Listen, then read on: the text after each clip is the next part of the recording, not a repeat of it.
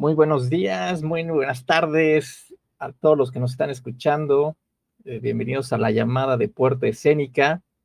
Y bueno, tenemos el gusto de estar con Daniela Falconi, quien es directora eh, de la Red Internacional de Comunicación Artística, la cual la saludo desde México. Un saludo, este, Daniela, muchísimas gracias por estar con nosotros aquí en nuestra llamada. Hola Luis, qué privilegio poder estar en este espacio y compartir con Puerta Escénica. No, pues gracias, pues a, ti, Este, Daniela, eh, desde Quito, Ecuador, eh, y, te agradezco y también agradecerte por el congreso que acabas de organizar de gestión cultural. Creo que fue todo un éxito. Gracias por la invitación que, que, hiciste hacia, hacia nosotros, hacia Puerta Escénica. Para mí un gusto poder colaborar contigo, Luis. Eh, creo que fue de gran incidencia este encuentro y los comentarios general de, de, todas las personas que asistieron pues fueron muy positivos, lo cual es gratificante. No, pues muchísimas pues, gracias, Daniela. Y bueno, antes que nada, Daniela, quisiera que, bueno, que tú misma te presentaras quién eres, así brevemente, a, las personas que nos estén escuchando y que posiblemente también escucharán después, porque esta, esta llamada se graba y estará disponible en nuestro podcast. Claro que sí, Luis. Bueno, te comento, em, actualmente soy directora de la Red Internacional de Comunicación Artística que es un espacio em, educativo y de, consultoría para apoyar iniciativas del arte en Latinoamérica. Entonces, estamos eh, finalmente en, estas líneas de trabajo. Eh, me he especializado en relaciones públicas de comunicación y también en educación, por lo cual em, estoy muy, digamos, muy orientada a la gestión artística desde la, desde la comunicación. Súper bien, Daniela. Pero bueno, me gustaría empezar, ¿cómo inicias en esto? O sea, cuáles son tus estudios y cómo es que empiezas a iniciar todo esto de la red internacional de comunicación artística?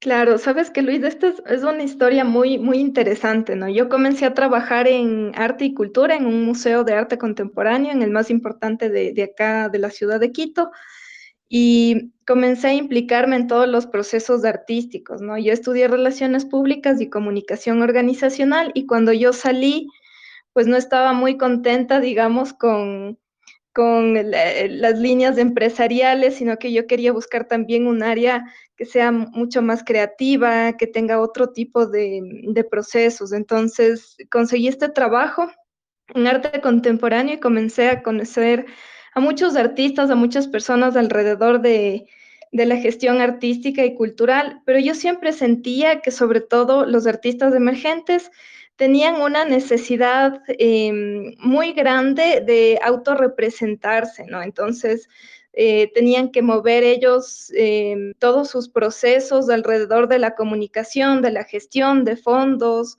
eh, y comencé y dije, no, voy a aprovechar, digamos, em, e, esta necesidad que, yo encuentro para poder compartir lo que sé. Y comencé a gestionar talleres presenciales, que eran talleres de dos, cuatro horas, eh, en galerías de arte, ¿no? En galerías, en colectivos independientes, en espacios de teatro. Eh, digamos, negociando con, todos estos gestores, estos artistas, para poder realizar estos talleres de comunicación, de relaciones públicas o de ideación de, proyectos ahí.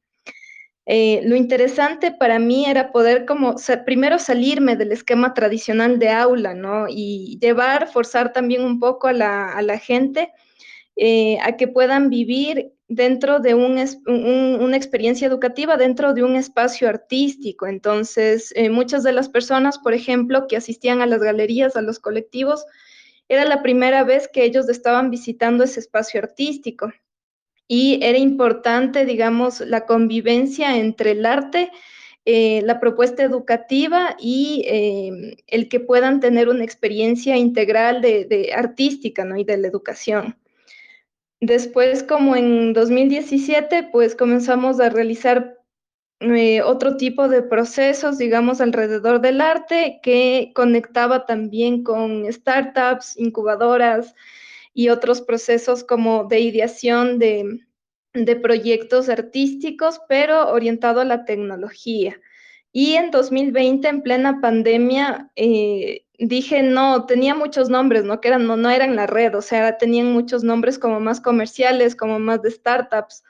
A ver, a ver dinos algunos, dinos algunos, así que, que recuerde. Esto me, da mucha vergüenza, pero es súper chistoso. Porque pero aquí nadie te escucha, o sea, no te preocupes, estamos en familia. aquí nos está, nos está acompañando Hernán y bueno, todos escucharán después. Pero bueno, es que tenían nombres muy diferentes, ¿no? Como Seven Media Lab, en, de Construye Academy, eh, pero no reflejaban, digamos, la esencia que yo buscaba respecto a la gestión artística, ¿no? Entonces, digamos que fue también un proceso muy experimental en el que tardé muchos años. No, pero creo que el nombre te quedó ad hoc. Y de hecho voy a aprovechar en mandar un saludo a Hernán Bresi, que nos escucha creo que desde Argentina. Saludos, Hernán. Muchas gracias por acompañarnos. Perdón, Daniela. Eh, eh, te decía que creo que fue muy atinado el nombre de la Red Internacional de Comunicación Artística. Sí, en esta, en esta creación, digamos, de la red fue importante em, entender el verdadero propósito, las líneas de gestión, como entender realmente em, qué área quería, eh, quería yo trabajar específicamente. Digamos que siempre en la ideación de proyectos, en el arte también, nos pasa mucho que queremos abarcar tal vez muchas cosas para no perder cierto tipo de públicos. Entonces, por eso tenían estos nombres más de, startups o de, incubadoras que un nombre del arte propiamente, pero mi gestión, mi línea de gestión era netamente con artistas. Entonces me decidí y cambié el nombre de la red eh, eh, en una intención también de gestionar públicos más específicos, ¿no? Eh, entonces, esa es como la, historia de, cómo surgió. Surge en plena pandemia y comienza a expandirse en la pandemia. Entonces, eso también fue bastante interesante. No, pues Qué, buena onda. Pero bueno, vámonos un poquito más atrás, Daniela. Ok, estudias relaciones internacionales y parte de comunicación. Me imagino que, la carrera abarcaba como las dos cosas, ¿no? O, o estudiaste dos licenciaturas. Sí, es una carrera, digamos, que tiene doble especialidad, ¿no? Relaciones públicas y comunicación organizacional. O sea, te especializas en, las dos al mismo tiempo. Ok, pero bueno, entonces, tú ya traes un gusto por el arte, o sea, desde antes. ¿O fue desde que inicias en el trabajar en el, museo? No, este gusto yo ya, yo ya lo traía, ¿no? Cuando yo me decidí a estudiar algo, yo no sabía qué estudiar como profesión pero conversando con mis amigos y con personas, yo decía, yo quiero trabajar con artistas, yo me veía como en el mundo de la industria musical, pero después me fui al mundo más bien museístico, em, de las prácticas y de, de, las prácticas artísticas contemporáneas, eh, y me encantó, o sea, definitivamente, digamos que el destino se fue se fue como cuadrando para que yo pueda también formar parte de, procesos más creativos, de procesos artísticos. Entonces sí fue una búsqueda desde, desde la universidad. Ok, pero aparte creo que eh, tienes familiares, ¿no? Que están, eh, o, que les, o que se involucraron en la cultura, ¿no? La vez pasada publicaste algo de, acerca de tu abuelo, ¿no? Sí, em, en general en mi familia hay muchos artistas, ¿no? Hay poetas, hay literatos, hay escultores, hay pintores y también hay personas, digamos, que se han ido en, las líneas de investigación de historia del arte. Eh, hay, un, hay un gusto también familiar por, por las prácticas artísticas y, y bueno, yo desde la comunicación eh, he tenido el privilegio, porque trabajar en arte es un, privilegio, eh, de poder em, finalmente desarrollar mi profesión alrededor de las artes. No, qué, qué, qué, padre obra, la verdad, qué, padre trabajo que tienes. Eh, te felicito, o sea, yo, yo, no, yo no me acuerdo cómo hice contacto con la red internacional, no sé si buscando, porque en mi caso me gusta indagar mucho, de repente empiezo a ver ciertas cosas, que me interesan y, me empiezo como a meter, a meter, a meter. y no me acuerdo cómo di con, contigo, Daniela. Este, no sé si tú te acuerdas, pero eh, no me acuerdo, pero fue, eh, eh, me gustó como que este, después de que ya fui conociendo sus publicaciones y todo esto, me latió esta idea de, de tener esta, bueno, de, de, de, que lanzas esta red, ¿no? Porque en mi caso como comunicólogo, siento que sí hace falta bastante, porque de repente los artistas nos centramos más por, el, por la propia creación, me explico, y sí hace falta la, el comunicar este proceso, ya sea el proceso inicial o el proceso final, que en, este caso, pues a muchos de los artistas, pues nada más quieren comunicar el proceso final, ¿me explico? Actualmente con las redes sociales, pues ya, ¿no? Como que empiezan a, publicar sus, eh, como todo el proceso, pero de repente sí nos hace falta como, como tener bien claro objetivos para que se pueda llegar a, ciertos públicos. Sí, yo me acuerdo cuando la, primera vez, digamos, que asististe a unos webinars, en el 2020, digamos, la, estrategia que tuvimos fue de poder establecer eh, webinars abiertos, gratuitos. Eh, para poder dar a conocer también los procesos de la red. Y yo recuerdo que tuviste en uno de relaciones públicas y también en uno que era fundamentos de la comunicación artística. Ah, eh, sí. y sí, bueno, digamos que este propósito de la red también es poder dotar de ciertas herramientas de autogestión que vayan más allá em, digamos, de, un, ejercicio en general de la profesión, porque lo más recomendado siempre para los artistas es que ellos puedan establecer colaboraciones o estén dispuestos a invertir en procesos de difusión, de comunicación, de publicidad, que es lo más recomendado, ¿no? Porque también em, estamos conscientes de que el agregar un rol más al artista eh, también eh, precariza al artista de alguna manera, porque tiene que dedicarse a tantas cosas a la vez y, los espacios propios de creación pues se van eh, disminuyendo, entonces tiene que en un punto decidir o es gestor eh, específico o es gestor cultural o se dedica a las prácticas artísticas como tal. Entonces tratamos, como de mediar ¿no? esa, esa tensión también que encontramos frente a la realidad del arte. Sí, y aquí la pregunta sería cómo, o sea, si, si ya de por sí el arte eh, se, cuesta trabajo comercializar, ¿no? Que un artista que comercialice su trabajo, y vivir de esto, pues ahora, eh, ¿cómo poder como eh, tener esta comercializador para, o esta difusión comercial y que eso también venda como para poder tener a dos personas, como tú bien dices, en el, caso de que sea una, una persona artística y su gestor cultural, para que haya esa liquidez, ¿no? O sea, creo que también ese es el reto, ¿no? Claro que sí, digamos que hay un trabajo muy grande, eh, en primer lugar, de poder construir comunidades, ¿no? Más allá de la gestión de públicos, que es indispensable, y que de alguna manera también em, nos hemos centrado a convocatorias por eventos, digamos, para poder llenar cierto tipo de, em, de, encuentros que se producen en el arte, pero muchas veces nos olvidamos de construir comunidades que em, se conecten de una manera más significativa, que sean partícipes, que sean consumidores, prosumidores y que de alguna manera también puedan eh, constituir un respaldo a largo plazo, ¿no es cierto?, para los artistas. Digamos que eh, más allá de la comercialización, lo importante es entender esta, eh, esta línea crucial que tiene el poder pensar en construir comunidades que respalden, en movilizar la voluntad ciudadana y política, que garantice procesos integrales tanto en el fomento financiero como en políticas públicas que puedan garantizar el trabajo de los artistas.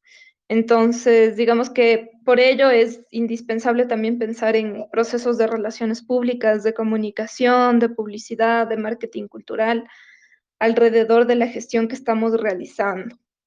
No, súper bien, súper bien, este, Daniela. Eh, me gustaría cambiar ahorita un poquito de tema y al ratito volvemos a lo que es la gestión cultural. Eh, ¿Tú conoces México? Yo no conozco México, me encantaría. Ah, ¿y qué te gustaría conocer? Lo que a mí me... Sí, bueno, de lo, en general no, porque tampoco conozco demasiado, pero hay una cultura alrededor, digamos, de, de las eh, pirámides, de la cultura azteca, por ejemplo, eso me encantaría muchísimo. Me encantaría también como visitar mucho, hacer un recorridos museales, ¿no? Como visitar los museos de, de historia de México, pero también me encantaría visitar los museos de arte contemporáneo de México, como ver esa, esa contraposición. Y lo que sí me gustaría eh, es como disfrutar también como de la cultura gastronómica, pero con mucho miedo de, del picante, digamos, que, que ustedes utilizan, que a mí me parece como un poco riesgoso, ¿no? Pero, sería interesante. ¿A, poco en Ecuador no se, no se come chile? O sea, yo pensé que, a ver, o sea, ¿sí, ¿sí consumen chile o no? Sí, sí, consumimos, pero realmente en comparación, digamos, de lo que se ve en México, pues nada que ver, ¿no? O sea, es como para darle un pequeño sabor em, picante, pero no es algo como cultural que, tengamos como para soportar tanto algún alimento que sea tan fuerte, ¿no? Me parece a mí que he visto, hay, hay productos que llegan de México. Eh, y siempre se dice, ¿no? Como para, para los valientes, o sea, esto no es para, para cualquiera, sino de valientes, de cobardes. ¿Cómo qué productos ha, ha, llegado ya, por ejemplo, de México? No sé de marcas específicamente, pero han venido conservas, han venido también como em, productos respecto a los, a los burritos, a los em, caramelos también desde México, que son picantes, que para, para, mí fue muy novedoso, ¿no? Como ver un caramelo que sea picante. Eh, sí, entonces digamos que, que, no es un producto que lo consuma, pero que lo, lo, he visto, porque si me ponen a eso, yo escojo lo de bien cobardes. ¿Y, has conocido, o, por ejemplo, los esquites, que imagino que allá sí hay, o, el, esquite es el maíz, pues, cocido. no sé si, no sé si, yo creo que sí hay por allá. Eh, las chalupas también, yo creo que hay por allá, o no, no, no sé si también me esté dando a entender con lo que estoy este... Para mí, para mí es nuevo porque en general, digamos, mi, mi gastronomía es vegetariana, ¿no? Ah, Entonces, em, hay, muchas cosas que sí, que sí he visto y hay muchos restaurantes como típicos, inclusive mexicanos, em, y que tienen una acogida impresionante, ¿no? La cultura de México en Ecuador también sí tiene una, una gran incidencia entre la cultura popular, la cultura gastronómica y digamos también esta cultura eh, industrializada de, las telenovelas, del cine también tiene mucha, eh, llega mucho acá las películas comerciales, ¿no? Em, entonces, sí, no te podría decir específicamente, pero sí, absolutamente existe aquí, existe. Ok. Y por ejemplo, ya un, platillo típico. Ya estoy compartiendo en, el grupo así unas fotos de las chalupas, unas, unas eh, fotos de los esquites. Por allá, ¿qué, ¿qué, hay así como un platillo típico? Y ahorita lo busco y lo comparto con gusto. Claro, entre platillos típicos, em, pues hay algunas cosas que compartimos, ¿no? Ciertos ingredientes como el maíz también. Eh, tenemos nosotros las humitas, por ejemplo, que son hechas a base de maíz. ¿Cómo? Eh, humitas, con H, humitas. A ver, vamos a buscarlo humitas. Ah, es como un tamal. A ver, no sé si sea este, a ver. Los tamales también acá son como, como también muy, muy conocidos, ¿no? Em, y, existen otros, otros platos típicos como los, los platos andinos que son como fritada, eh, el mote em, y, y, otros más, ¿no? ¿Qué tal la rata? Sí es por allá, ¿no? La rata, ah, ¿cómo le llaman? El cuy, el cuy. A ver, órale.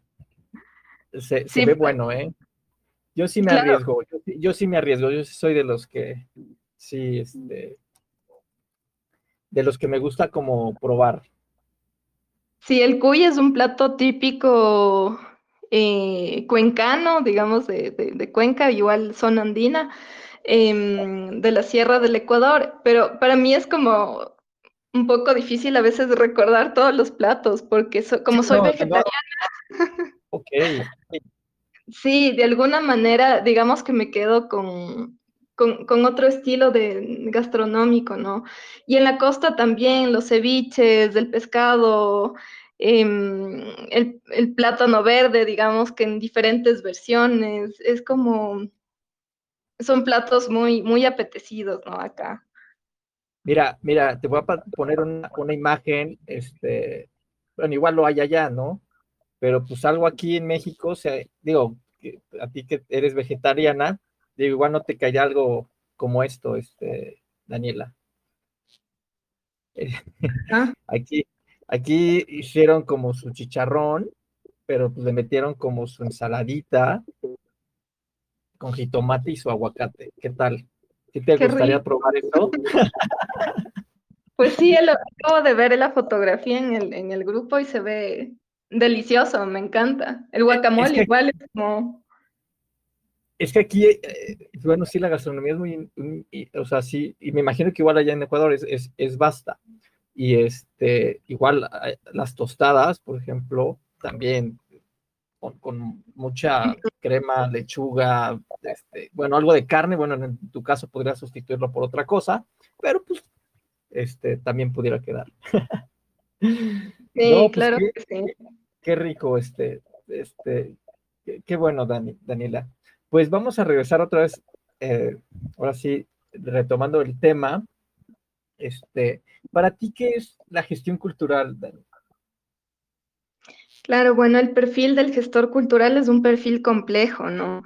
Que tiene que atender, por un lado, eh, digamos, entender las dinámicas de los lenguajes artísticos, de las propuestas del arte como tal, tiene que tener una sensibilidad y un entendimiento adecuado alrededor de estas propuestas que, que idean los artistas.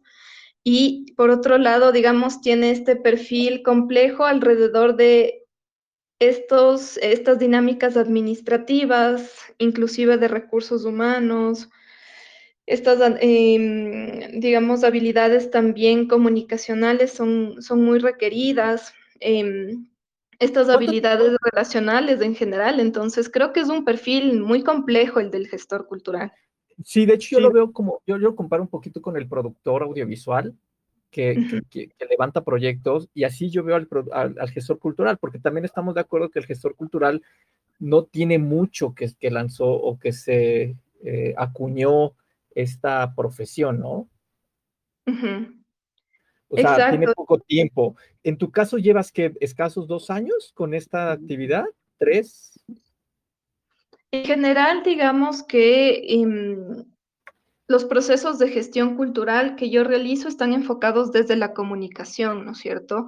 Como em, desde la comunicación y desde la gestión organizacional, que tiene ciertos lineamientos, digamos, ciertos componentes em, de gestión integral desde la comunicación hacia las artes. Entonces, eh, sí, es un rol complejo. En realidad, no es algo a lo que yo me dedique al 100%, sino que más bien soy soporte de em, artistas y de, otros gestores en temas de, gestión, porque es algo realmente no, es algo muy complejo y es algo que, que como, como yo te decía, no requiere este conocimiento de las artes. Yo creo que es algo muy, muy importante el, entender estas líneas estratégicas de las propuestas artísticas. Y, lo que veo es que sí necesita como ser bien organizado y planeado, eh, Daniela. Claro que sí, o sea, el gestor cultural tiene que tener una visión, digamos, a nivel gerencial, o sea, tiene, es, es lo mismo. Em, orientado hacia las prácticas artísticas, ¿no? ¿Qué es lo que hace el gerente? El gerente en general eh, lo que hace es poder establecer, poder ver el horizonte de, la empresa, el horizonte. En, en, este caso, el gestor cultural tiene que tener estabilidad de planificación, de autoorganización y de organización de equipos, que es indispensable, hacia eh, estos horizontes, ¿no es cierto? Entonces, estamos viendo de que el gestor cultural no está viendo la actividad eh, inmediatista, sino eh, tiene que ver procesos a largo plazo. Entonces, ese es el reto para el gestor cultural. Y Daniela, ¿tú lo aprendiste? O sea, tú eras organizada ya de por sí, porque yo te veo súper organizada, o sea, la neta. O sea, no, o sea, mis respetos, o sea, Sí, la, la, verdad. O sea, digo, cada quien tiene su don, ¿no? Eso sí yo veo, o sea, cada, cada ser humano, cada persona tiene un don que lo va puliendo, que lo va... Y en tu caso, este, dije, no, súper organizada. Eh, eh, ¿Lo aprendiste o ya es un don que traes desde pequeña? Digamos que puede ser algo más híbrido, ¿no? Pero siempre he tenido como eh, una visión de planificación estratégica bastante como un fuerte mío, ¿no? Para poder entender estos procesos organizativos, por ejemplo, de, liderazgo de equipos, em, organización de procesos, em, gestión, de, gestión igual de, todo lo que está alrededor de, las organizaciones de manera integral. Entonces, sí es un fuerte mío. pero, por em, ejemplo, eh, que abrieras tu closet así, está todo ordenado, sí, por colores, este, tamaños. Este, no, no, tampoco, ¿no? No, o sea, no, o sea, en ese caso eres un desorden. Digamos que ahí estoy un poco más equilibrada en, ese sentido, pero, pero lo, digamos, en la, en la parte profesional, si, si van a ver una obsesión, un, una forma de, de, ordenar los procesos eh, a detalle. Entonces, tengo, tengo esa capacidad de poder, que no se me escape ningún detalle. O, sea, eres, detallista. Sí, por supuesto. Y eso, eso me ha ayudado, ¿no? A poder em, gestionar procesos muy complejos alrededor de, de las propuestas artísticas también. No, súper bien.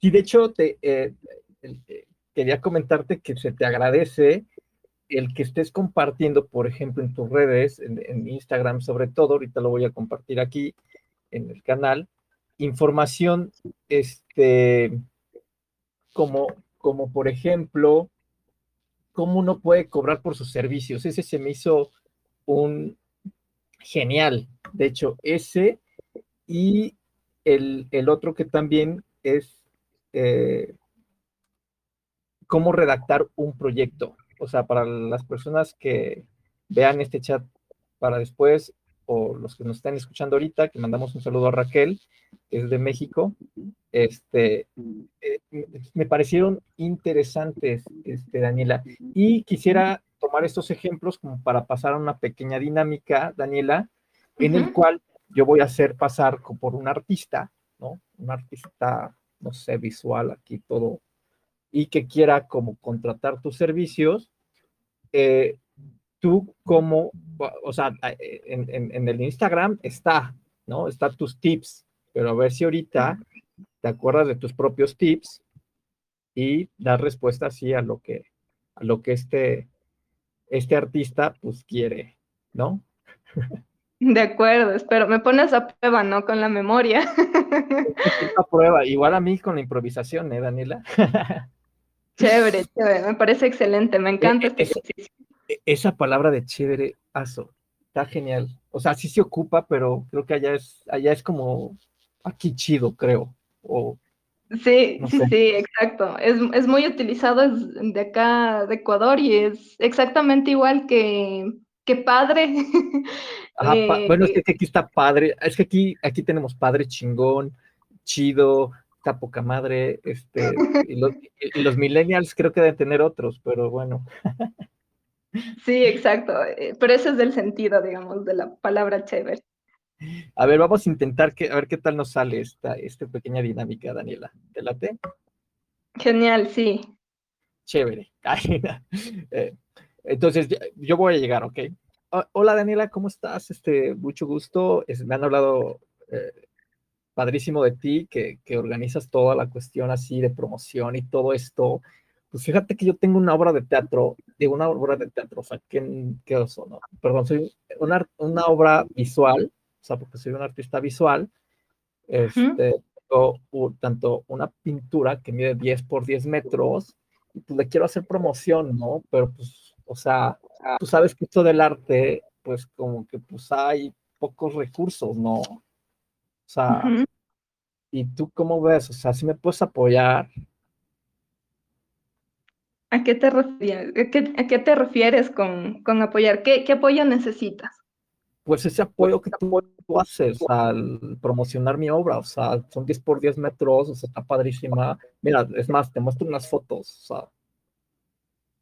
Chévere, me encanta, me encanta tu obra. Eh, pues con muchísimo gusto te puedo pasar una, una propuesta económica em, y, y, podemos negociarla alrededor de, dependiendo de tus necesidades y del alcance que tú quieras tener en medios de comunicación, en redes sociales eh, y otras estrategias que podríamos idear alrededor de tu trabajo. Ok, o sea, o sea, y, más o menos de cuánto estamos como hablando, o sea, Daniela. En, en, este, primero tendríamos que acordar, ¿no es cierto?, qué es lo que necesitarías. Si tú requieres, digamos, una estrategia solamente de medios de comunicación, pues esto em, estaría entre 300 y 500 dólares por una gestión en radio, televisión y prensa nacional y eh, también medios comunitarios. O sea, 300 o 500 dólares, pero, o sea, eh, un promedio de cuántos meses o semanas son esto, o es, o es del día por día. Esto sería por la gestión integral de tu evento, ¿no? Entonces tenemos la, la exposición de tu obra, eh, alrededor de esta obra, pues es importante poder entender cuáles son los lineamientos comunicacionales, de qué se trata tu obra y poderlo comunicar a través de los medios de comunicación para que puedas estar presente en entrevistas eh, en diferentes espacios. Ok, o sea, si, me late, o sea, ¿aceptas que este, la, la, la, verde, o sea, o, o no aceptas la verde? O sea, la verde es pues esta tarjetita, ¿no? Ya sabes. Genial, claro, claro que sí. Ah, Podemos ofrecer con, con tarjeta, no hay problema. Ok, perfecto, pero es la americana, ¿eh? O sea. Sí, no hay ningún problema. Ah, Todas las tarjetas de crédito. Entonces está chévere. ¿eh? Bien, entonces Daniela, perfecto. Creo que pasamos la prueba. Sí, yo sabía que estabas Fíjate que algo, algo que, creo que nos pasa a muchos artistas, y digo, también creo que los gestores culturales, este, es que estoy leyendo aquí que Raquel me está diciendo por privado que cuando tenga este un personaje fresa que me contrata. Gracias Raquel, te lo agradezco. Sí, eh, perdón, Daniela. Este, eh, te decía que creo que también nos hace falta, tanto a los gestores, como tener esta posibilidad de diálogo, ¿no? Porque de repente la falta de diálogo hace que se pierdan muchas cosas, ¿no? Eh, yo desde hace tiempo me he dado cuenta que el dialogar es importantísimo, el tener este diálogo con el artista o con el empresario, con cualquier cosa, porque muchas veces eh, en mi caso como productor audiovisual o creativo, de repente solamente te dicen, ah, bueno, quiero esto y esto y esto, ah, bueno, pero yo voy y, digo objetivo, o sea, como que sí empiezo a indagar y, preguntarles, ¿sí? Porque muchas veces eh, aquel, el cliente posiblemente no conozca todos los procesos. ¿Me explico? la, vez pasada me preguntaron, oye, pero ¿por qué, ¿por qué me diste un presupuesto y después se fue a otro presupuesto? Ah, bueno, porque el primer presupuesto que te di fue por el tiempo que tú me dijiste, pero al final al cabo se pasó por más tiempo. Entonces, no es que yo, esté cobrando más por abuso, sino porque el primer, el primer este, eh, eh, me fue, el presupuesto que te di fue en base al primer, al primer tiempo que me, diste que me, que me solicitaste y tú me habías dicho que no se pasara de ese, pero al ver que me mandabas más, más, más cantidad de información, pues se, se fue alargando el tiempo, ¿no? Entonces, este, creo que el tener un diálogo, tanto por iniciativa del gestor o ya sea por iniciativa del artista, porque hay, debemos de entender que, somos distintos, ¿me explico? Y creo que el diálogo debe de formar parte también de nuestro, de, esta parte de, de, saber vender, ¿no? Claro que sí, digamos que nosotros como comunicadores, ¿no? Como productores, nos nutrimos de la información y esta información es importante también que tenga una, claridad, una precisión. Muchas veces los lenguajes del arte eh, digamos, están alrededor de ciertas subjetividades, de ciertas poéticas que ellos, ellos mismos lo, lo, lo transforman, digamos así. Eh, pero es importante primero entender bien la dimensión, ¿no es cierto?, del proyecto, eh, qué alcance necesita el artista alrededor de este proyecto, es decir, qué es lo que quiere específicamente, quiere un alcance integral de, de los procesos, Em, quiere un alcance en redes sociales, quiere un alcance inclusive ahora a través de plataformas e-commerce, eh, y a partir de ahí entender, digamos, em, qué aspira este artista, ¿no? Eh, algunas cosas, digamos, en la, en, la, en la, gestión que pueden ser em, un reto para artistas y, y, para personas que estamos alrededor de la difusión, de la comunicación de los proyectos, es esta aspiración, ¿no es cierto?, que tienen los, artistas alrededor de, la, de cómo quieren que se difunda o cómo quieren que se fomente su, su trabajo, ¿no? Entonces dependerá. Em, en este caso, Luis, en, en, tu caso, por ejemplo, como han surgido otras cosas, creo que siempre es importante como entender eh, o comunicar previamente, ¿no? Mira, esta es información extra, eh, y esta información extra que tú me estás enviando requiere de otro nivel de gestión que no está en la primera cotización, ¿no? Eh, y a partir de aquí te, te, te dejo decidir eh, si tú quieres que yo continúe con mis servicios por eh, tanto, por tanto eh, que se cobra o si, se cerra, si cerramos el, el, proceso hasta aquí, ¿no? Porque hasta aquí te cubre. Muchas claro. veces esto, esto, me pasa también como con, con, mis estudiantes, ¿no? Yo les digo, miren, tenemos el viernes, por ejemplo, tenemos un ciclo educativo y el ciclo educativo, eh, no todos incluyen, pero algunos incluyen una mentoría gratuita. Y les digo, tenemos que eh, reunirnos tal día y las personas, digamos, no aprovechan ese día y después piden ayuda. Entonces, eso, digamos, ya se sale de, de la planificación requerida y si las personas de ellas desean realmente esta mentoría, pues ya no les sale gratuito, sino que tiene que pagar. Eh, es una forma como de irnos también acostumbrando, por un lado, a pagar eh, los servicios de comunicación y por otro lado también a entender cómo reconocer los servicios artísticos como tal. Entonces son, son cuestiones de negociación que uno tiene que ir como aprendiendo y mediando alrededor del trabajo eh, de la gestión integral de las artes, ¿no? Sí, claro, creo, creo, que esto es una parte como de estar ejercitando, ejercitando esta parte, ¿no? O sea, entre más ejercites un don, pues más fácil se te da. De hecho, eso me queda clarísimo. Sí, así es, Luis. Y a veces nos pasa horrores, ¿no? Como les pasa horrores a los artistas cuando dicen, bueno, voy a vender mi obra a tanto, y resulta de que necesitaron muchos más materiales y que la obra les salió mucho más cara de lo que se había planificado desde un inicio. Entonces, ahí está la importancia, por ejemplo, de poder entender cómo, cómo estructurar un presupuesto, ¿no? Cómo ceñirnos al presupuesto y cómo eh, no salirnos de estos procesos, porque la persona, si, si te compra la obra y, y, tú le dices salió, salió mucho más y le quieres cobrar más, pues digamos que la culpa es tuya, porque tú tenías que saber cuánto cobrar desde el inicio. Claro, eh, claro. Y son cosas que nos pasan a todos, ¿no? Y digamos que, que, que, es muy natural, pero que es indispensable como estar muy alertas alrededor de esto.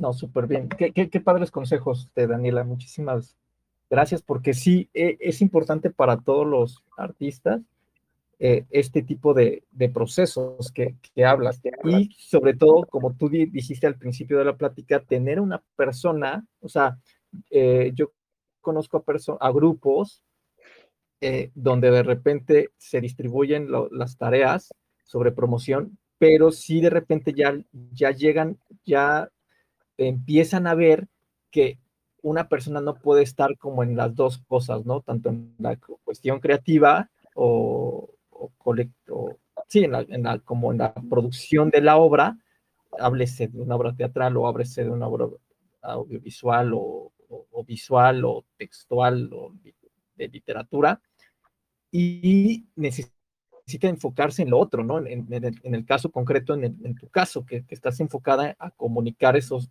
eh, esas, eh, procesos, bueno, no, no tanto comunicar los procesos, pero utilizando los procesos, poder comunicar la obra y, poder lograr los objetivos que, se lleguen con los clientes. Así es, Luis, es que es indispensable em, superar, digamos, esta, esta barrera del todólogo, del artista todólogo. Entonces, si bien no tiene, em, tiene que, por un lado, o estar dispuesto a invertir, o eh, estar dispuesto a realizar alianzas que sean de mutuo, de mutuo beneficio, ¿no? Pero en este caso las alianzas siempre tienen sus limitaciones.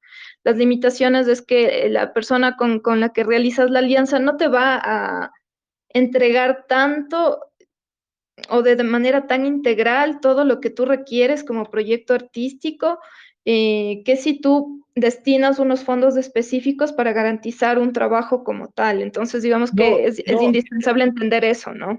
Sí, exacto. Y es que aparte, dentro de los procesos, de repente salen otros, otras cuestiones, ¿no? Que no se tienen como, como a, la, a, la, a la par y que en, este, en estas mismas como necesidades que tiene cada, cada cliente, pues van surgiendo, o sea, hay, hay procesos ya como establecidos, pero dentro de esos procesos, no me dejarás mentir, que pueden salir otras necesidades y que se tienen que hacer como procesos para gestionar o administrar esas cosas o esas necesidades. Por supuesto, es que aquí el gestor, digamos, em, lo indispensable es que el gestor lo comunique de manera inmediata, ¿no? Te cuento el caso de una, de una amiga aquí en Ecuador. Eh, ella en su visión de responsabilidad, ¿no? Tenía un contrato eh, con, una, una, institución cultural y a partir de esto ella presentó un presupuesto, ¿no?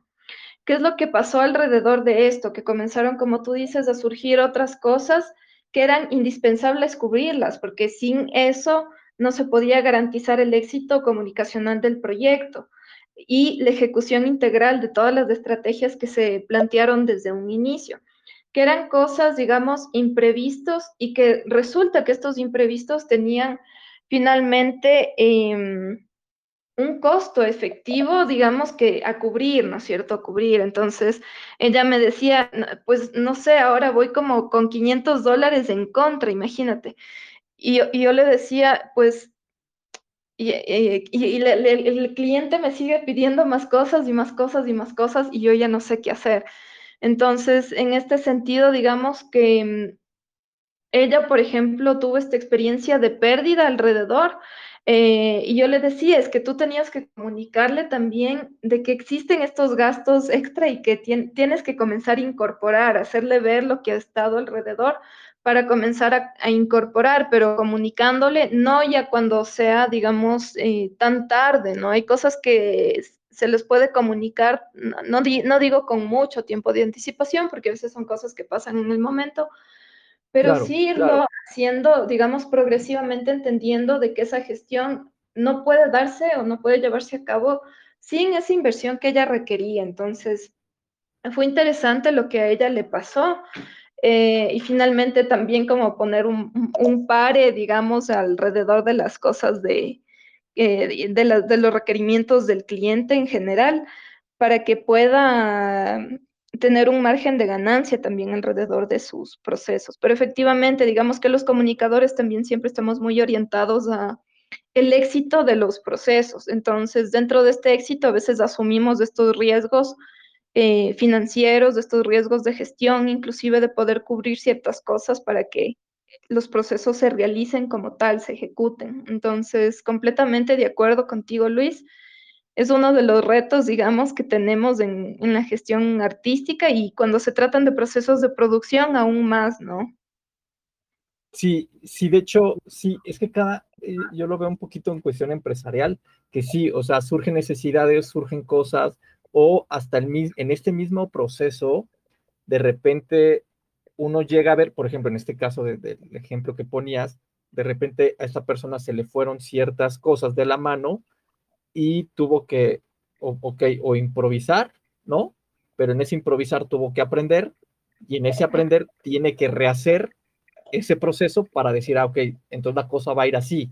Esto es, o sea, el proceso va a ir así, preguntarle al cliente esto y esto y esto, y en el, en el, en el curso, de en, la actividad en el que se está llevando a cabo, pues volver a preguntar si necesita otra cosa, en dado, en dado caso si se necesita preguntarle de nuevo, papá, y, y, ponerlo y bajarlo todo a procesos, ¿no?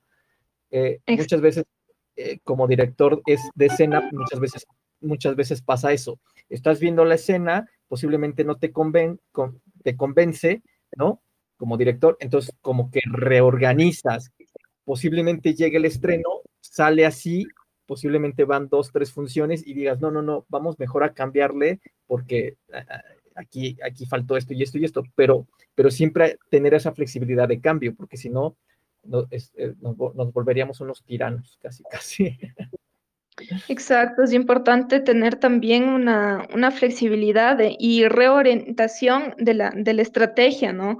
Y de todos los procesos, porque no siempre, eh, si nos quedamos rígidos, por ejemplo, y sabemos que algo está fallando, simplemente todo el proyecto en general fracasa. Entonces, sí es importante lo que tú dices, ¿no? Como tener una flexibilidad alrededor de la gestión que permita em, reorientar los esfuerzos en, todas estas aristas que van surgiendo em, en la gestión, ¿no es cierto? Para no, para no fracasar con, de manera integral con todo el proyecto. Y que, que aquí pasa, es muy frecuente, yo no sé en México, pero aquí, oh, aquí en Ecuador em, está alguien que me llama. aquí en Ecuador yo he visto que se quedan callados los gestores hasta el último minuto tratando de salvar sus proyectos, en lugar de hablarlo a tiempo. Y a veces les llega, por ejemplo, tienen un proyecto que es financiado por alguna institución y de repente tienen todo un caos al final porque nunca supieron comunicar desde el inicio, por ejemplo, necesitamos más tiempo, por ejemplo, un, un proceso de investigación.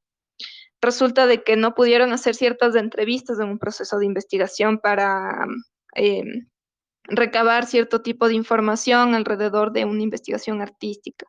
Y eso no informan, digamos que, que es importante eh, la gestión de la comunicación, la gestión de equipos y poder tener esta, estos reajustes, esta flexibilidad dentro de los reajustes que se puedan realizar en los proyectos artísticos. Sí, claro. No, pues todo, todo, toda una cátedra contigo, Daniela, todo un aprendizaje contigo, realmente te lo digo sinceramente.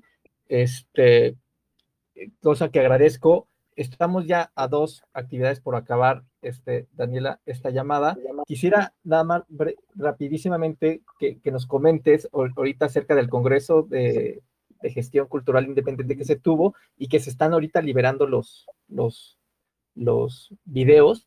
Eh, comentarlo brevemente mientras yo ahorita comparto el, el link del el primer video. Exacto, Luis. Bueno, este congreso se realizó, es un congreso de gestión cultural independiente que reunía perspectivas, modos de hacer de gestores y gestoras eh, latinoamericanos alrededor de esta gestión autónoma. Entonces, se realizó el 28, 29 y 30 de junio. Eh, con 10 ponentes eh, y tres líneas estratégicas, digamos, de gestión, que tiene que ver con la gestión comunitaria y cultural, eh, relaciones públicas y marketing cultural, una segunda línea y una tercera línea, digamos, em, gestión institucional como eh, procesos también de, de, inserción dentro de la gestión autónoma, o sea, cómo se conectan también estos procesos em, institucionales. Estamos liberando los videos eh, para que toda la comunidad en general eh, pueda beneficiarse de estos, de estos videos educativos. Entonces, los puede, las personas que asistieron, por ejemplo, se pueden repetir estos videos, pueden ver alguna conferencia específicamente que les haya interesado, que quieran como repensar, escuchar, y para las personas que no asistieron al Congreso, pues que tengan la oportunidad de ver todos los diálogos que surgieron alrededor de este Congreso, que fue de gran aporte para la gestión autónoma. Entonces, estos videos van a salir este lunes, o sea, ya salió ayer.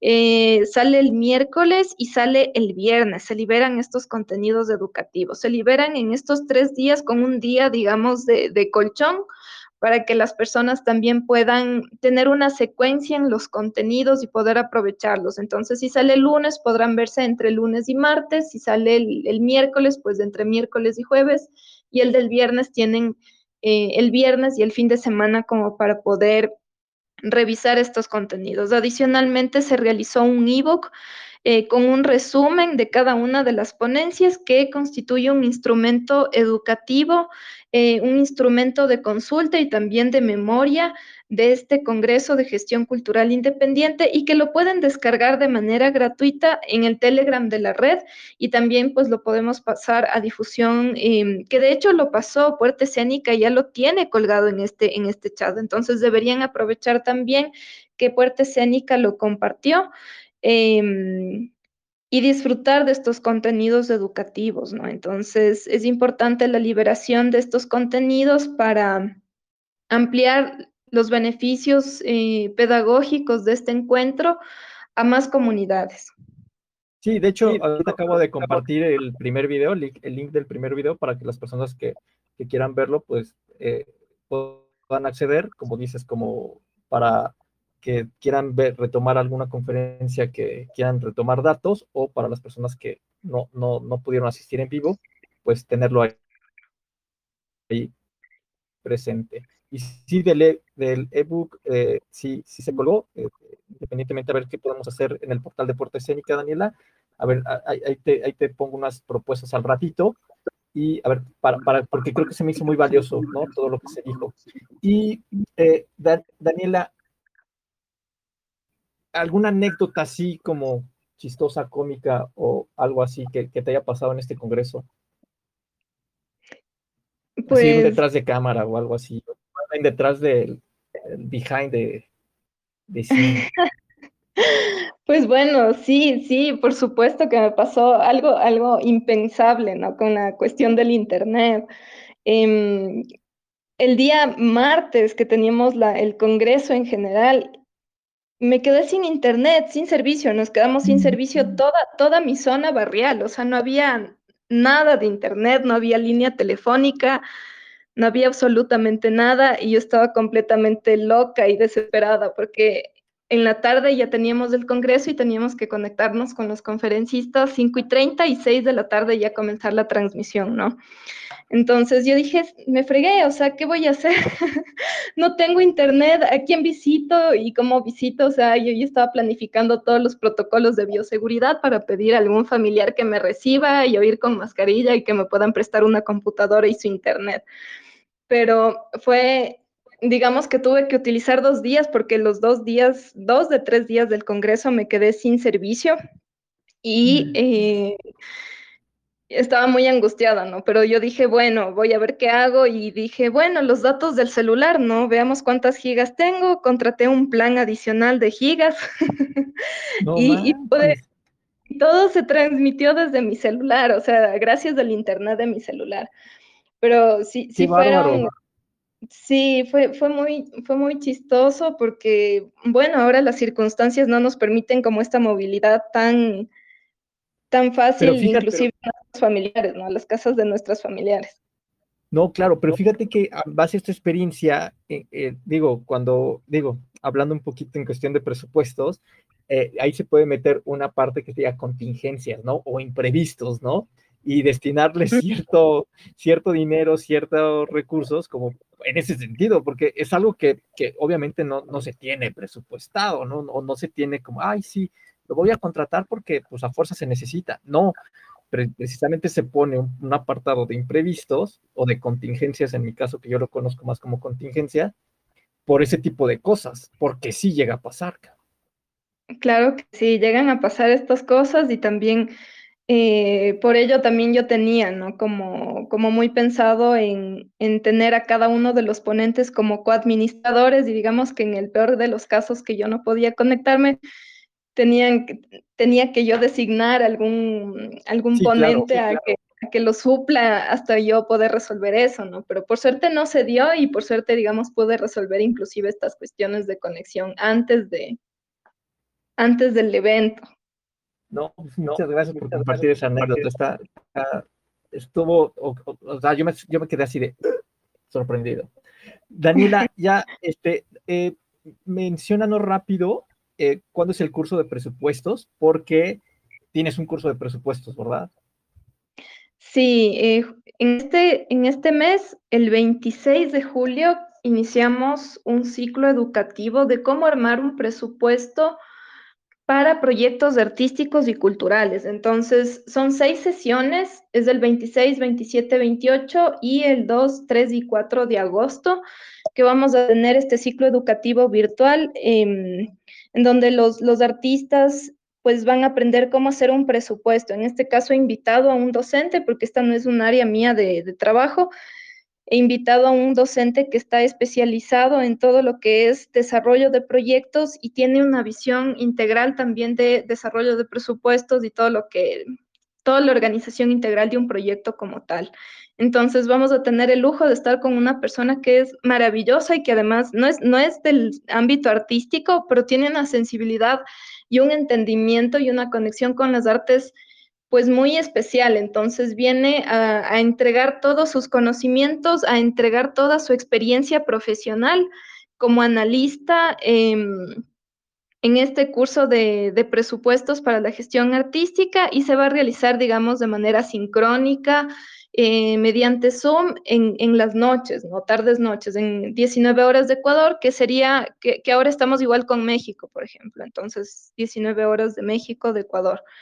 Em, este curso... Eh, eh, en cuanto tengas el, display, con gusto lo compartimos aquí en el grupo de difusión para que las personas este, que estén interesadas desde aquí de México poder que, se puedan inscribir al, taller. Gracias, Luis. Pues dejaré eh, un precio muy, muy especial para las personas que estén aquí en este chat de difusión Puerta Escénica, así que espero que se unan muchas más personas para que también se puedan beneficiar de, un descuento súper y de una promoción súper especial que tengo para, para la comunidad de Puerta Escénica, que también es em, muy cercana a la red. Sí, pues Daniela, ya para concluir, última sección, ya para relajarnos también un poquito más, este, te voy a hacer una serie de preguntas y pues tú las respondes. No son complicadas, ¿no? Es como, ¿quién, quién descubrió el átomo? Este, así, como de ese tipo de preguntas. Ah, no, pues me, me, matas. no, ¿Qué, ¿qué, es lo que te desagrada? O lo ¿Qué que es lo que me desagrada? Aparte del chile, del picante, comida. el, chile, el chile no me desagrada, lo, único que me asusta un poco qué tan picante puedo hacer, ¿no? Porque, pero, pero en general es un, me parece que es un alimento bastante, bastante rico, ¿no? Em, ¿Qué es lo que me desagrada? Pues, ay, qué preguntas tan existenciales, Luis, ¿cómo me haces de eso? No, pues puede ser, mira, por ejemplo, en mi caso, que sean impuntuales. O sea, algo que te quise agradecer y creo que te lo agradecí en el test este de que no lo tenía que contestar, pero bueno, lo contesté, es la puntualidad. O sea, a mí algo que me purga es la impuntualidad, así pero es, algo mío, ¿no? Es algo que yo tengo. O sea, de hecho, cuando voy a, voy a ver una obra de teatro y dice, no sé qué, siete y media, ¿no? O sea, agradezco cuando empieza 7.40, por ejemplo, y más agradezco cuando empieza siete y media. O sea, eso sí se me hace genial, o sea, porque ya, ya sabes que por ende debes de llegar antes. O sea, si te dicen siete y media es porque debes llegar antes. Exacto. Y no llegas, no llegas a siete y media para que empieces a las ocho. O sea, eso sí se me hace una mentada. O sea, pero es mi, mi, mi, forma de ver las cosas. Entonces, por ejemplo, en mi caso es algo que me desagrada. Entonces, no, no sé, tú, por ejemplo, en tu caso puede ser el, desorden. Ay. tan, planificada aquí, tan organizada aquí, no sé, posiblemente. Por eso, por eso pregunto, ¿qué, ¿qué es lo que te desagrada? Pues tal vez algo que me desagrada es como la falta de sinceridad, ¿no? De transparencia o de, la verdad, de que, de que, mientan las personas. O sea, eso me desencaja mucho porque no, eh, eh, no transparenta, digamos, los diálogos que necesitamos como seres humanos. Creo que, creo que eso me desagrada. Ok. ¿Y eh, qué es lo que más te gusta? Lo que más me gusta, eh, el arte, definitivamente, ajá. O sea, todas las expresiones artísticas creo que nutren mi vida en un, en un sentido más allá del arte propio, sino que me, me ayuda a pensar mi, cómo, cómo habitar un planeta, cómo habitar el planeta, qué es lo que necesitamos los seres humanos para, para cada vez construir em, ciudades y, tejer relaciones más armoniosas. Chévere, chévere.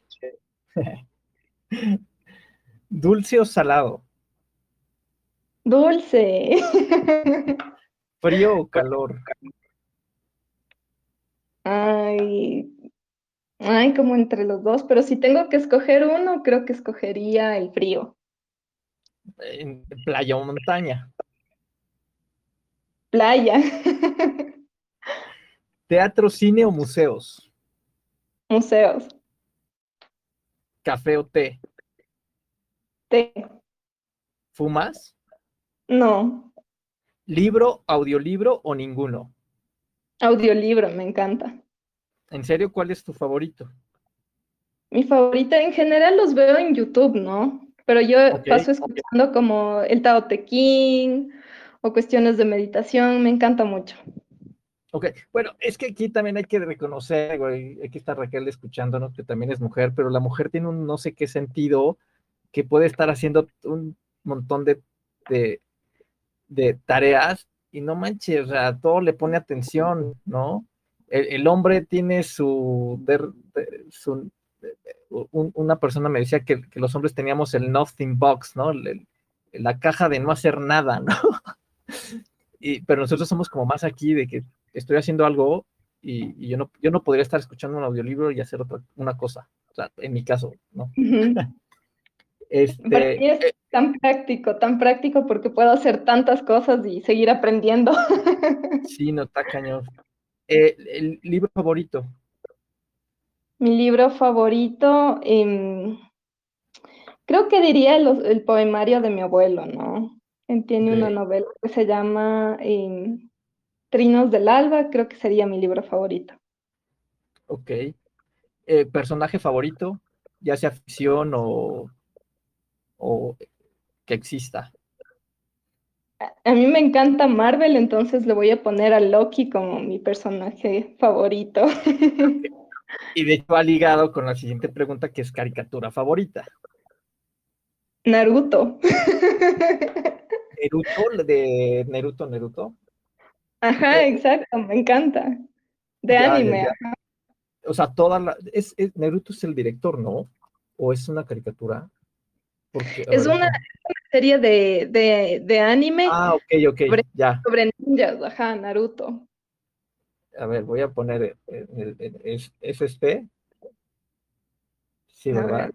A ver, exacto, sí, él es Naruto, ajá. Ok. Bien, eh, ¿película favorita? Mi película favorita, Amelie. Ah, muy buena, sí. Cita favorita. ¿Cuál? Cita, cita. O sea, cita me refiero como algo de algún libro o, alguna frase, por ejemplo. Por ejemplo, en, mi caso me gusta mucho una de Ana Frank que dice, el hombre es rico en espíritu y pobre en sus actos. Pero a ti alguna cita o frase favorita. Sí, sí tengo mi frase favorita, pero es una frase que me, que me hace reír muchísimo, que decía mi abuela, eh, que, ella decía, no hay más feliz que el burro, diciendo que cada vez que le decíamos, ¿vio, vio las noticias, abuela? Cada vez, no, pues no, hijita, porque no hay más feliz que el burro. Sí, claro, claro. Entonces sí, creo que es algo más de, de mi ámbito familiar, ¿no? Sí, claro. No, pero aplica, ¿no? Aplica como una filosofía de vida, ¿no? También, porque pues entre menos se sabe, o sea, eh, entiendo, entiendo a lo que iba tu abuela, pues, entiendo. Eh, ya tres últimas preguntas, Daniela. Eh, ¿Qué te mueve? ¿Qué te motiva? ¿Qué... Yo creo que mi, principal motivación siempre es como la palabra justo, ¿no? O la justicia. Creo que eh, es algo que me motiva en mi trabajo, por ejemplo, al, pensar en trabajos artísticos, en procesos justos para los artistas, em, procesos justos para las personas. Creo que es lo que más me motiva en todo lo que hago. Súper, chévere. Tu día ideal en el trabajo. Descríbemelo así brevemente. Muy brevemente. Bueno, ahora tengo, tengo, todos los días son ideales, porque no tengo que salir a la oficina, trabajar en la oficina, en la casa, levantarme, tomar tranquilamente el desayuno, eh, prepararme algo, algo muy rico, em, tener un café a, la mano o un té a la mano eh, y comenzar mi jornada como muy relajada eh, y no tener ningún bloqueo creativo, que es lo que más lo que más sucede, ¿no? Cómo poder idear las estrategias del diseño gráfico. Entonces creo que ese es mi, mi, mi día perfecto laboral. Chévere, chévere. ¿Algún consejo que hayas recibido pero que no lo veas tan funcional? Mm. No, pues no, no tengo algo en específico como algo que no lo vea tan, tan funcional, pero... No sé, en mi caso es así, como que algún consejo que has recibido que... bueno, sí está, sí está complicada la pregunta, ¿eh? Es que generalmente digamos que no, no lo, no lo pienso mucho, pero em, algo que no sea muy funcional, ¿no? Yo creo que esta parte de, pensar que todos tenemos que ser como muy recíprocos y tener como esa, esa gran expectativa de todo el mundo, ¿no? Creo que que eso no es funcional porque la vida no funciona así, no siempre vamos a ser retribuidos como nosotros queremos. Claro. Sí, sí, sí, sí, es muy cierto. Sí, a, mí, fíjate que uno de los consejos es que de repente te decían, o me, decían que este, todo se puede lograr, ¿no? Y, y, sí, o sea, en cierta medida sí, pero también como humanos tenemos limitantes y posiblemente los caminos que nosotros queremos posiblemente no van por ahí, ¿me explico? Y posiblemente también tengamos que abrirnos a otros caminos, porque igual esos dones que Dios nos ha dado, pues vayan encaminados mejor para ese proyecto a otro que tú estabas eh, muy ahí, este, como caprichosamente pensando que lo ibas a lograr, ¿no? Yo siento que a algunos sí se les da, ¿no? A muchos o a algunos, o no puedo decir la mayoría porque no puedo, no puedo decirlo, porque no tengo ese estudio, pero eh, si a algunos se les da y a algunos otros no se nos da, ¿no? Entonces hay que, hay que ir mediando hacia donde también eh, la, vida, la, vida misma nos va guiando, ¿no? Exacto, algo, que, algo que se me viene así con lo que tú me dices es esto de la mente positiva, todo, y todo es cuestión de ah. actitud. Y sí, sí, sí, yo... actitud y todo es cuestión de una mente positiva, pero no, no es así, no es así. Sí, estoy, totalmente de acuerdo contigo. Sí, sí, vamos, bien, sí, sí, sí, bien. Pues, Daniela, pues muchísimas gracias por esta llamada. Una disculpa si me pasé de tiempo, tú que eres así como bien, digo, igual también me gusta hacerla puntual. Este, te agradezco la, la oportunidad de esta llamada. Este, muchísimas gracias. Eh, agradecerte por todo lo que brindas en la red, porque creo que las personas sí deben de conocer tu trabajo y sobre todo también eh, formarse un poquito de lo que tú haces, ¿no? Ya sea, ya sea formar a personas que estén dentro de su grupo para que vayan eh, teniendo esta, esta cuestión de comunicación asertiva en, cualquier proyecto que hagan, ¿no? Porque sí, realmente es indispensable la comunicación. De hecho, yo como comunicólogo digo que la mayoría de las cosas comunica o todo es comunicación en ese sentido, ¿no? Todas las cosas que vemos te comunican. La cosa es saber cómo comunicar, ¿no? o qué enfoque tenemos que comunicar. Así es, Luis, y a ti muchas gracias por esta invitación y por estar en, este espacio que, que es maravilloso, que me encanta y que voy a seguir siempre muy pendiente de todo lo que haga. No, pues muchísimas gracias. Este, ya puse los datos aquí en, el grupo de difusión para que te puedan seguir. De todos modos, también a la hora de colgar el podcast en los diversos plataformas, también voy a dejar ahí en la descripción eh, las redes sociales para que las personas que quieran ponerse en contacto contigo lo puedan hacer. Y si dicen que van de Puerto Escénica, pues les va a dar un obsequio. Claro que sí, claro que sí. Para Puerto Escénica siempre eh, muchos regalos y muchas cosas muy especiales para que para quienes formen parte de tu comunidad. Claro que sí, Luis. Muchísimas gracias, Daniela. Te agradezco muchísimo. Saludos a todas las personas de allá por, por Ecuador, de Quito. Estaría padrísimo conocer un día también por allá. Este, y pues seguimos en contacto y pues gracias Raquel por sintonizarnos en vivo. Eh, y gracias Daniela nuevamente. Te deseo lo mejor y nos vemos. Nos vemos. Muchas gracias.